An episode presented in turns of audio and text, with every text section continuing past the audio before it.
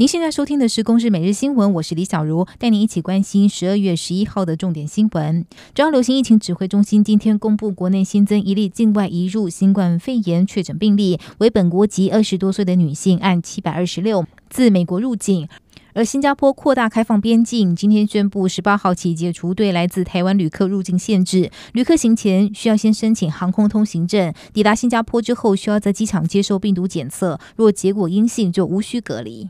十号晚间地牛翻身，瑞士规模达到六点七，全台有感，最大震度四级，而且规模四以上的余震也有三起，警报简讯大响，有不少人一夜难眠。这不只是今年最强震，也是近十年来最强震。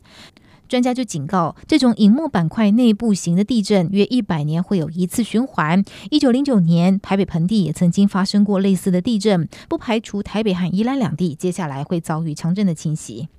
国安会秘书长顾立雄与经济部长妻子王美花十号晚间在养德大道聚餐之后，由司机接送返家，但坐车在仰德大道遇到了一辆机车急刹打滑摔倒，波及对向另外一辆轿车。外界就质疑顾立雄和王美花见到警方来之后便搭车离去，没有留下来做证人笔录，享有特权。不过今天士林交通队也澄清，一切都有按照规定。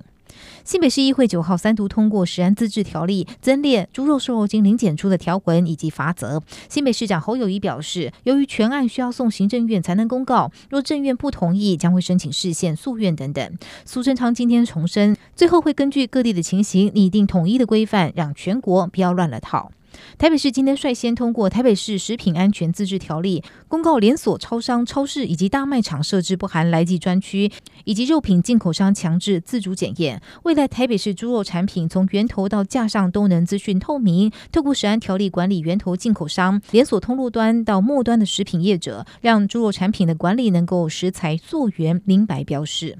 台湾发展国建国造，海巡署首艘以六百吨沱江级军舰原型设计为基础的安平舰今天上午举行交船典礼，由总统蔡英文主持。还有第二艘安平级巡防舰由蔡英文命名为成功舰。根据海巡舰艇发展计划，总共要建造一百四十一艘的舰艇，总经费四百二十六亿。